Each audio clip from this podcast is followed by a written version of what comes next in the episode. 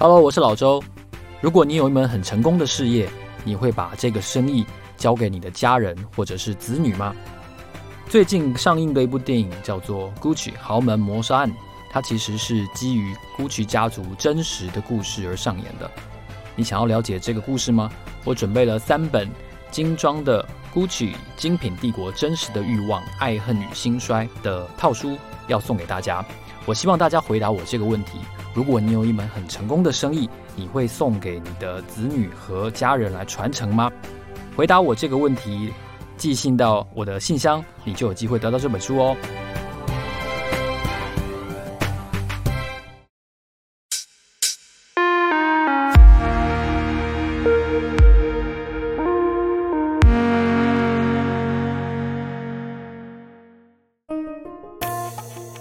欢迎收听 Money Talk，我是老周。今天这集节目呢是 Money Talk 第九十七集。现在我正在征求大家对于呃老周我本人还有这个节目的所有的问题，Ask me anything。嗯，如果你有兴趣想要多了解我，或者是想要多了解这个节目的话，都欢迎你哦在 Apple Podcast 上面留言哦，或者是在 Instagram 上面搜寻 Our Money Talk，然后把你想要知道的问题告诉我。今天这集节目呢，我们想要来聊一聊。郭台铭这个人，我们都知道哦。郭董在六月份的时候，经过了一段很漫长的作业跟奔走，终于得到了这个买到了这个疫苗 BNT 的疫苗，鸿海跟永龄基金会一起买到的。那这件事情真的非常不容易，然后斥资哦几十亿元也不是一笔小数目，所以呃非常感谢郭董在这边替所有的需求疫苗的人们的这个奔走。所付出的心力，然后郭董跟台积电提出要买疫苗的时候，我们都知道大概是在五六月份，也就是在三级警戒之后。其实这是全台湾最风声鹤唳，也是最吃紧的一段时间。那当然，大家每天下午都在准备看哦这个三级警戒的这个防疫记者会。那除了下午两点的记者会之外呢，其实在六月份的时候，它也是报税的季节哦，这次延长了一个月。那六月份到底你报了多少税呢？当中有多少来自于你的薪资所得，来自于你的这些免税的所得，比如说稿费啊，啊，比如说也有一些存款的利息啊，哦，这样子相关的一些收入。那还有一大部分就是你的股利所得。你今年报了多少股利呢？股利所得你是用什么制度来报这个所得税呢？这件事情其实。如果你把主词哦换成郭台铭的话，你就会觉得哇哦，其实你算下来会觉得非常的了不起。怎么说呢？呃，我们都知道郭董是鸿海最大的股东，但是就在我注意他这次买疫苗的行动的时候，我稍微哦突发奇想，我就想了一下，哇，郭董哪来这么多钱买疫苗？我们都知道郭董很有钱，但他怎么会这么有钱？然后他怎么会有这么多钱买疫苗呢？那我就稍微计算了一下，我就发现哇，因为红海他今年配现金四块钱，那如果说以红海以目前郭台铭的持股下去计算的话，红海的第一大股东是郭台铭个人，他以自然人的身份持有。我这样一算，我发现哇塞，不得了诶，这个郭董会不会是全台湾一年缴股利所得税最多的自然人啊？哦，这是一个假设，那我就去求证。我就问了我这个呃认识的一些研究员的管道，他帮我用资料库去比对，然后我就发现真的，郭董真的是全台湾股利所得缴最多税的男人哦，非常非常的夸张的一个金额，这一点真的很不容易，诚实纳税而且合理合法的缴税哦，这件事情我们都知道这是一个应尽的义务，但是你有。这个合法节税的管道吗，比如说你透过公司去持有啊，比如说你透过呃境外的一些基金去持有，这都是可能在实务上，我据我们所知比较常见到的一些方法。但是郭董他个人持有的红海总数就非常的可观。那你会说郭董到底一年他缴多少税呢？这个问题我们必须要回到它的前一层的结构，也就是郭董在红海这边的持股，要从这边来看。我找到的一个历史资料是讲说，在两千年的时候，哦，两千年就是二十一年前，二十一年前，公开资料显示，那个时候红海郭台铭是持有三亿九千四百万股哦，就是三点九四亿股哦。那个时候二十年前，所以股数还蛮多的，三亿多，快四亿了，四亿差不多算四亿股。然后呢，然后十年后，二零一一年了，这个时候呢，郭台铭持有红海的股数，因为红海每年都配现金嘛，哈，然后也配股票股利，所以郭台铭持有的个人持有的红海的股数。就自然的增加了。这个时候哦，上一次十年前他是持有三点九四亿股，这一次他已经增加到了十一点六八亿股，十一点六八，原来是三点九四，所以成长了快要三倍哦，快要三倍。那到了二零二一年呢，最新的数字呢，红海哦，郭台铭持有的股数已经来到了十三点四二亿股，十三点四二哦，二十年前是三点九四。那十年前是十一点六八，那我们都知道，大概从二零一五年开始，红海就配了很多的现金，然后而且后来它还有减资哦，然后所以它这个整体的股数是稍微有一些减少的，那它的现金每年拿到的就变多了，所以它现在拿有的是十三点四十三点四亿股，那你看哦，我们就以这个数字来计算的话，郭台铭目前持有这个十三点四二亿股的话，哈。他今年配现金四块钱，所以十三点四二亿股，他大概个人会拿到五十三点六八亿的现金股利，五十三点六八亿。好，我们就来算一下，五十三点六八亿，如果以股利所得分离课税百分之二十八的税率来算呢，大概他要缴的税是十五亿零三百万，十五亿零三百万要缴税哦，所以你看。这个数字是不是很可观？那郭台铭让我觉得很敬佩的原因，就是说，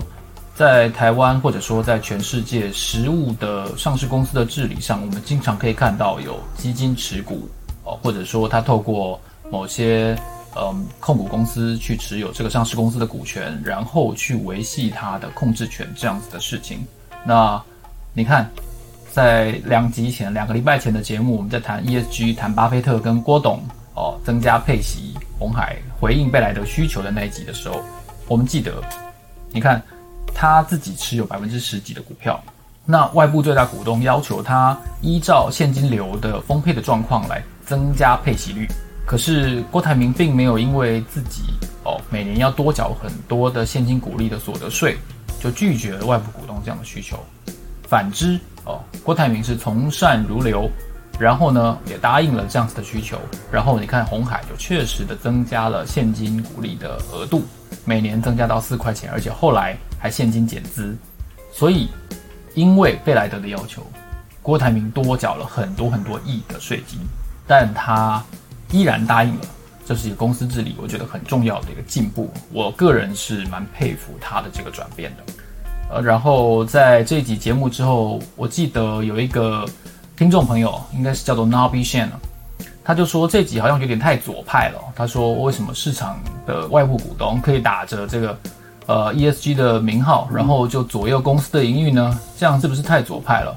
我觉得呃，巴菲特的例子跟红海的例子可能要分开来看待。在红海的这一边呢，我觉得最起码是外部股东。基于哦现金流的精算之后，他们提出了这样子的需求，它是一个很明确的，它并不是虚无缥缈的，不是说你要多禁用有色人种等等的这样子的需求。所以我觉得红海被要求的事项是有根据的，那他们也非常善意的回应，所以我们达到了一个很好的效果。另外一个我觉得很有趣的转变哦，就是郭董这几年，郭董这几年离开了红海之后，其实好像就当个快乐的大股东，对不对？在两三年前，他在快速交棒给刘扬伟先生的时候，我就很注意这件事情，因为，嗯，郭台铭其实你知道，鸿海一直是一个快速成长，然后营收非常巨大的一个全世界的代工帝国。那外界给郭董的封号可能都是什么成吉思汗啊等等的，这么大的一个帝国，到底要交棒给谁？这个问题其实郭董本人从来没有松口过。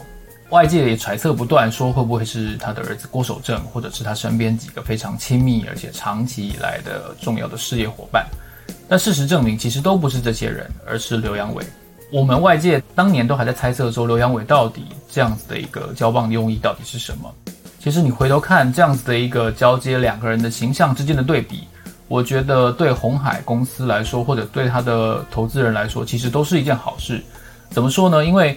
郭董其实作为一个创业的第一代企业家，我觉得他一直以来给外界的形象哦是比较嗯直来直往，比较直率。然后很多人会说他甚至是有点粗犷啊，然后是是嗯甚至是有点嗯草根性、有草莽性格这样子的观感。所以你在看夏普并购这件事件当中，我记得郭董还撕过报纸，然后他也曾经跟媒体记者非常强烈的针锋相对过。那很重要的事情就是，我们对比一下刘阳伟接班以后的情况。直观来说，刘阳伟给整个市场一个比较透明的感受，然后让大家觉得他愿意适度的、适时的去回应一些市场看待红海的时候看不懂的一些地方，能够适时的放出一些消息，然后让大家理解公司现在正在进行的情况。我认为这对一家嗯，可以说是呃新兴市场。中非常重要的电子代工厂商，这样子的形象哦是非常正面的。大家不要忘记了，大概在二零一零年的时候，红海的中国的厂区陆陆续续出现很多个跳楼的案例，这对红海的整个劳动形象等等是有一定程度的负面打击的。在现在这个阶段，刘扬伟能够做到的，反而就是让整个公司的形象更正面。我觉得这这件事情是非常重要的，这也确实是很有效。那除此之外呢？在前面有一集节目，应该是投资台股比投资香港更难那一集哦。我有提到过，香港是一个非常非常自由化的一个资金的自由港，它的股利所得是免税的，所以你可以试着想象一下，不管每年它配给你是一块、两块、五毛、一毛也好，假设你是一个创业家，你是一个老板，在股利所得完全免税的环境底下。你好好努力经营你的公司，你也承诺股东，你说的事情都会做到。而重点是你配给公司配给自己的现金股利，你每一分钱都拿来再投资你自己的公司。每当碰到外部股东信心不稳、股灾、血流成河这样子的时候，你就承诺说你把所有哦市面上出街的股份全部吃下来，然后你会继续的配发现金股利。这件事情反复做三十年，会发生什么事呢？那就是你会变成李嘉诚，你不要说不可能哦，这是真的。李嘉诚三十年、四十年、五十年下来哦，他的这个长江实业编号一号，香港联交所代号一号的股票，汇丰是五号嘛，你就知道会这个这个长江实业在香港人心中的辈分。李嘉诚也好，李兆基也好，香港四大家族哦，地产商跟所有的企业家，你看到的一线富豪，台面上的这些有钱人。都是因为洞察到了股利所得免税，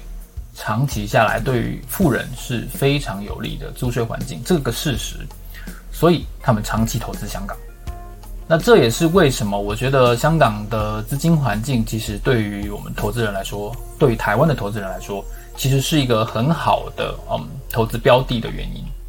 哦，你说没有错啊！香港的热门的股票，或者说香港长期走多的股票，它的类型跟台湾是完全不一样。台湾当然就是电子科技、半导体哦，有一些些生技啊，有一些些传产。但香港完全不一样，香港就是一些中概股，然后比台湾的银行股大非常多倍的金融股，然后还有一些公用事业，然后地产股。那正是因为这样子，我觉得在这样子的股利所得的税制环境底下，其实你适度的去投资香港哦。可以一定程度的去 hedge 去对冲你在台湾的一个投资的风险。那但是不可讳言，我觉得香港目前也面对了一些嗯，我觉得是投资环境的转变的一个关键。我觉得下一个评估这件事情的关键就是 Google、Twitter 还有 FB 这三家外商会不会因为这个言论控制的问题去离开香港。那回到郭台铭这个主题哦，其实你看。你你会说哦，老周选这个主题真的是没意义。我们何时会变成郭台铭？我们不可能变成郭台铭。我们每年缴几万块、十几万块的税，我们就已经挨天挨地了。我们每年赚的都不够花，我们还梦想变成郭台铭干什么？我做这集的的用意是要提醒大家：如果我们好好做，如果我们分散哦指数投资、长期投资，像李嘉诚、像郭台铭那样子去经营事业，然后。不要乱买股票的话，三十年下来，哪怕你在税制比较重的台湾，你也一定会有所成。各位相信我，你不要乱买股票，不要乱买投资。你如果每年都买零零五零，然后呢，单日大跌的时候，你只要看到大跌你就买零零五零，这样子三十年下来，你一定会是一个小富。我不敢说哦，不敢说是像郭台铭这样子，但是你一定会有所成就。到那个时候哦，你的会计方面的这个资源就很重要了，因为到时候你一定是需要分离课税嘛。那别忘记了，其实呃，每年除了你一定会缴到的股利所得税之外，哦，你可以想象一下，我们现在假设我们现在是嗯三十五岁、四十五岁，哦，或者说是三十岁，好，三十年后的你会需要缴什么税呢？呃，到那个时候，我估计你可能会需要有赠与税哦，甚至是你可能已经不在了，那就是有遗产税的问题。所以今天这集，呃，郭董的缴的税，其实他给我们。至少给我个人的一个思考，就是说，你必须要很合理的，然后很充分的去配置你的资产。当然，你有你应该要缴的税，这个是跑不掉的。但是，你可以怎么样的去适度的去缴，然后，但是你又不会哦，就所谓的缴太多。你要去合理的分配你的资产。如果你有控制权